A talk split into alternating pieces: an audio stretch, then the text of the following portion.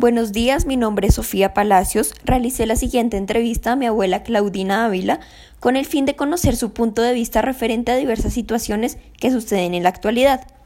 Ella nació el 20 de febrero de 1937 en Nilo, Cundinamarca. Ella básicamente antes fue secretaria y trabajó para entidades del gobierno y actualmente vive en tranquilidad. Sus estudios finalizaron al graduarse de bachillerato.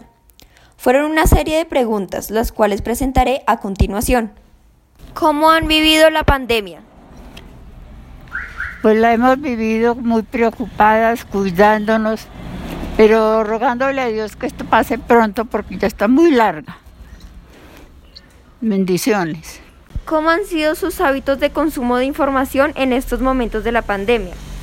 Pues muy normales, escuchando radio, viendo televisión, escuchando comentarios y rogándole a Dios que esto pase pronto y que nos dé tranquilidad y paz. ¿Qué opina sobre lo que está pasando actualmente en el país?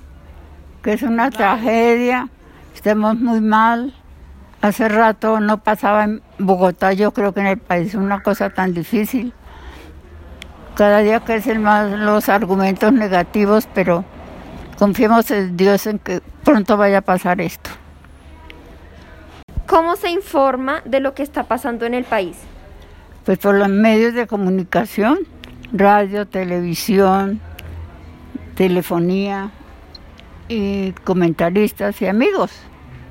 Muchísimas gracias por concederme esta entrevista.